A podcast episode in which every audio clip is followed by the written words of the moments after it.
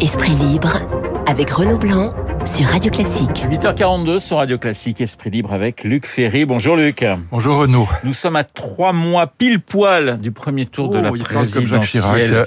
Eh ben, mais je prends des leçons de gaullisme, hein, je- j'essaye. Elle est lancée pour vous ou est-ce que le, le- le maître des horloges reste l'épidémie? Est-ce qu'on est, en- on est enfin en campagne, j'allais dire, ou pas?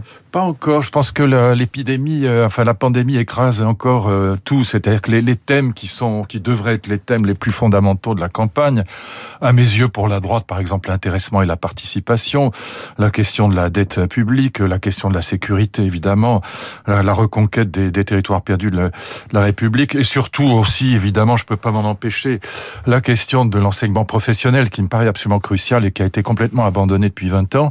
Je pense que ces thèmes-là sont encore aujourd'hui inaudibles parce qu'on a tous dans la tête cette euh, fichue pandémie, ces, débats sur le le pass vaccinal, etc. Bon, donc euh, on n'arrive pas à entendre les thèmes qu'on devrait entendre dans une campagne électorale normale. C'est pas c'est de la faute de personne, c'est de la faute Ouais. du virus. Je, je, je vais pas dire c'est de la faute de Macron euh, tout de suite comme tout le monde. Bon, enfin Vous comme allez attendre un petit peu avant Luc, avant de vous énerver sur Emmanuel Non, c'est pas, j'ai pas, j'ai pas Ouais. envie, c'est pas. Non, j'ai soutenu le pass vaccinal, Bien donc je pense qu'il avait pris une bonne décision. Je pense qu'il l'a bêtement euh, bafoué aujourd'hui avec cette histoire d'emmerdement. On va y revenir. Laissons ça, oh, laissons ça de côté. Écoutez, passons à des choses plus sérieuses. Voilà.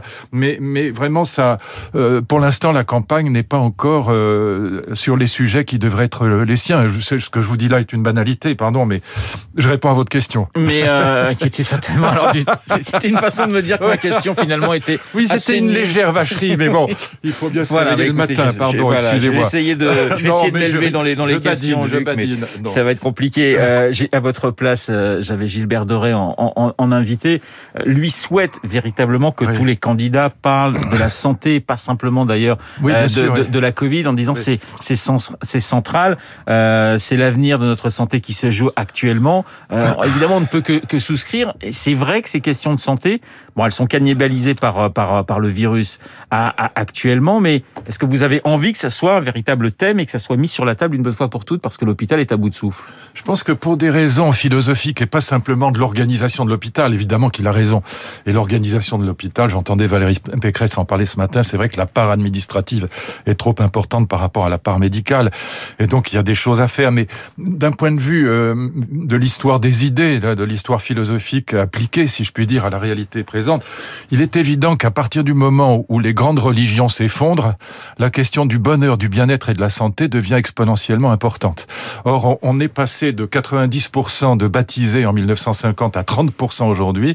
Donc, on a un, effondrement du catholicisme en France, donc de la promesse de la mort de la mort, de la promesse de la résurrection de Lazare, si vous voulez, la promesse que l'amour est plus fort que la mort, qu'on va retrouver après la mort ce qu'on a aimé. On a de l'autre côté un effondrement du communisme qui est passé de 30% en gros dans les années 50 de l'électorat à, à 2% aujourd'hui. Et donc, quand les transcendances, les grands récits transcendants, si je puis dire, s'effacent, il est évident que la question du bien-être, du bonheur, de la santé, de l'écologie aussi, deviennent exponentiellement importantes. Donc il y a, y a, y a cet arrière-fond-là qu'il faut pas oublier sur le plan philosophique, il est extrêmement important. Et donc, euh, indépendamment des questions techniques de réorganisation de l'hôpital, qui sont très, euh, euh, très importantes, hein, l'économie de la santé c'est très important, mais il y a un arrière-fond philosophique qui explique pourquoi euh, on a un regard sur cette pandémie qui n'est pas le même, par exemple, que sur la grippe de Hong Kong en 1968-69, qui était assez moins dévastatrice, mais enfin qui était quand même dévastatrice aussi. Il a dit quelque chose de très important. Gilbert Doré Oui. Extrêmement intéressant. J'en parlais avec lui là avant d'entrer dans le studio. Et, je pense que c'est un message à envoyer aux- aux non-vaccinés et surtout aux antivax, parce que leur argument principal depuis le début de la pandémie, c'est qu'on manque de recul sur le vaccin. Mais la vérité, ce qu'explique très bien Gilbert Deray, c'est que c'est sur la maladie qu'on manque de recul. C'est ça, c'est mille fois plus inquiétant que le, le manque de recul sur le vaccin. On ne sait pas ce que ça va produire dans 20 ans, dans 30 ans, la maladie.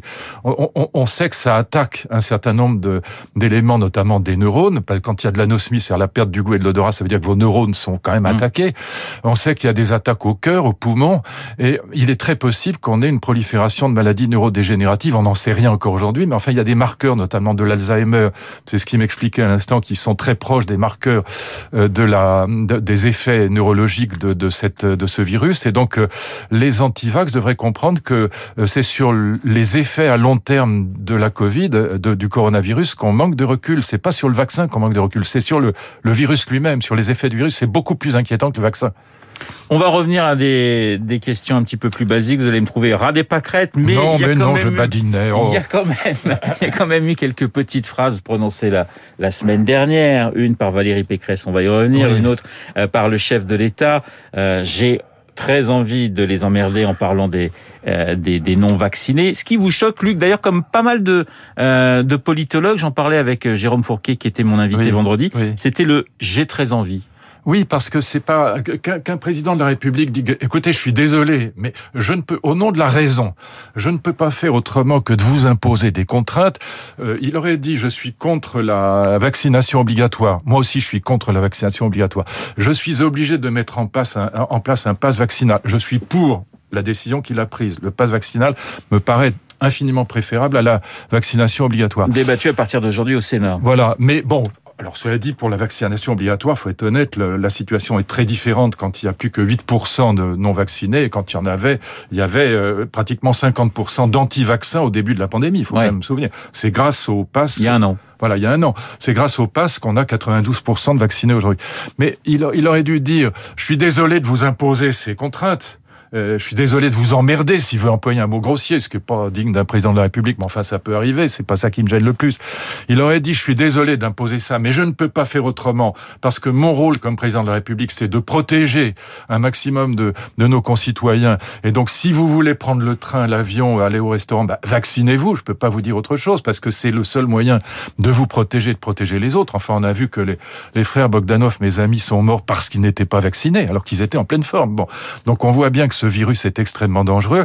Il aurait dit ça comme ça, mais dire j'ai envie de vous emmerder, alors à la fois c'est grossier, c'est pas très très très très digne d'un président, mais en même temps c'est à la fois infantile et monarchique. C'est pas une envie décente. Un, président n'a pas à avoir envie d'emmerder 5 millions de Français. Et en plus. Dans la, et en plus, ce qui était le plus choquant, enfin choquant, moi, je, rien ne me choque, mais enfin, ce qui était, pardon de le dire, c'était le plus bête, hein, c'est dire, euh, c'est plus des citoyens, ce qui est absurde, puisque justement, c'est ça qui va pas dans son discours. Le pass vaccinal vous autorise à ne pas être vacciné. Donc vous ne pouvez pas dire qu'ils sont pas dans l'illégalité. Donc euh, enfin tout était absurde dans ce discours. Je suis désolé. Donc euh, euh, voilà, c'est c'est c'est un président de la République doit être un, un pédagogue responsable. Il doit maîtriser ses nerfs et il doit dire voilà, euh, je suis désolé de vous embêter, mais je peux pas faire autrement parce que je défends les lumières, je défends la raison et donc euh, c'est mon rôle. Voilà, il faut parler comme ça. Et, et d'autant que parmi les les non vaccinés, il y a aussi des gens qui sont pas des militants de anti-vax, mais qui sont simplement des gens qui sont très loin de, de tout. Parmi les critiques qui ont touché le, le- le chef de l'État, il y a eu aussi celle-ci qui consistait à dire bon, le, la phrase est choc, mais finalement, on est assez timoré par, par rapport à d'autres pays qui nous entourent sur Ah cette bah non. question du. Non, le pass vaccinal est beaucoup plus efficace que la Oui, mais- vaccination obligatoire. Bien sûr, mais regardez les, Ouais. débats en Allemagne actuellement, justement, sur l'obligation. Ils sont en train de, de se demander s'il ne Oui. faut pas, euh, justement, la mais vaccination ça marche moins obligatoire. bien. hein. Mais le problème, c'est que c'est moins efficace. La, la France a rattrapé son retard euh, en matière de vaccination grâce au pass sanitaire, puis elle va continuer avec le pass vaccinal. C'est beaucoup plus efficace, parce que si vous heurtez de front les gens qui ne veulent pas se vacciner, d'abord, physiquement, vous pouvez pas obliger euh, à quelqu'un à se vacciner. C'est pas possible. Vous n'allez Ouais. pas le traîner de force, euh, lui piquer l'épaule. Donc, qu'est-ce que vous êtes obligé de, de, de mettre en place? Vous êtes obligé de mettre en place des amendes de plus en plus importantes. Et puis, comment vous allez vérifier dans la rue que des gens sont vaccinés ou pas, à part un pass. Donc on revient au pass. Donc vous voyez, l'obligation universelle, ça tient pas debout en vérité, ça tient pas la route. Ou alors il faut mettre en place un système policier absolument délirant. Alors c'est ce que fait l'Autriche, mais en fait ils sont moins nombreux que nous. Et puis les Autrichiens sont pas des Français. Vous auriez une prolifération de, de, de manifs anti-vax encore beaucoup plus importante. Du reste, la phrase de- d'Emmanuel Macron, l'effet qu'elle a eu, c'est de multiplier par quatre le nombre de manifestants dans 100 la 000 rue. manifestants Mais voilà, à travers la ils France. étaient plus de euh, 18 samedi. 000 euh, à la dernière manifestation. Donc si c'est si le but d'un président de la République, c'est de mettre les gens dehors, bah, il a déjà réussi avec les gilets jaunes, avec la réforme des retraites. C'est pas la peine de continuer avec le vaccin. Autre petite phrase, euh, le Karcher qu'il faut ressortir de, de la cave. Alors, je pensais qu'il était rentré au garage, mais finalement, il était dans la cave. Et est-ce que pour vous, euh, homme de droite, Luc Ferry, c'est une, une, une bonne référence? Parce que le Karcher a, a j'allais dire, a, laissé des comment pourrais-je dire, n'a pas eu l'effet escompté pour beaucoup d'électeurs de droite. C'est-à-dire que ça a été presque un échec finalement de Nicolas Sarkozy. Bah, ce, que, ce, que, ce que Valérie Pécresse a voulu dire, c'est que pendant dix ans, on avait rien fait en matière de sécurité dans les territoires perdus de la République. C'était Macron plus Hollande. Voilà, Macron plus Hollande. Oui. Moi, ce que je rajoute, alors évidemment, c'est pas ce qu'elle a dit, elle, elle fait une référence positive à Nicolas Sarkozy. Moi, ce que je rajoute, c'est que ce Karcher, il n'a pas été passé par la droite. Je pense que si l'extrême droite est à 35% aujourd'hui, c'est parce que la droite n'a pas fait le boulot, elle non plus. Voilà, et donc euh, on n'a pas fait le travail, voilà, y compris dans l'éducation nationale. Franchement, depuis 20 ans, il s'est pas passé grand-chose. Et donc, euh, notamment en matière de réforme de l'enseignement professionnel. Donc c'est une référence mon sujet. à double tranchant, en quelque sorte. Bah, d'une certaine manière, oui, parce que le, le, le enfin, il s'agit de dire on va reprendre le flambeau qui a été abandonné. Mais je pense qu'il avait déjà. Moi, c'est ça que je rajoute. Je ne vais pas l'engager là-dedans. Euh, c'est pas, pas ça qu'elle dit, mais c'est ce que je dis moi. Euh, je rajoute que ce flambeau, il avait déjà été abandonné par la droite. Au fond, elle n'a pas vraiment fait le travail. Et je pense que c'est important de remettre de l'ordre dans de la sécurité et, et, du droit simplement dans les territoires perdus de la République, parce que c'est ce qui fait monter l'extrême droite. C'est que quand la droite ne fait pas le boulot, bon, la gauche, elle s'en occupe pas, donc ça, ça c'est pas son souci, ça l'a jamais été. Mais quand la droite républicaine ne fait pas le travail, l'extrême droite prospère et, et, prolifère, si je puis dire. Donc je pense qu'elle a tout à fait raison de prendre cette référence au Karcher. Un petit mot, si vous permettez, un peu anecdotique, un peu amusant. J'ai reçu une lettre du patron de Karcher. Oui, il se plaint tous les cinq oui, ans, à peu voilà, près. qui m'a engueulé, si je puis dire. Enfin, oui, assez, assez, avec pas mal de véhémence. Et, et je, je, voudrais quand même lui dire, parce que je suis sûr que je vais recevoir une autre lettre, mais d'abord, c'est une citation. Je peux pas faire autrement, elle est dans le débat public. Mais en, en, en, je vais faire une remarque cuistre, mais c'est On peut pas faire autrement.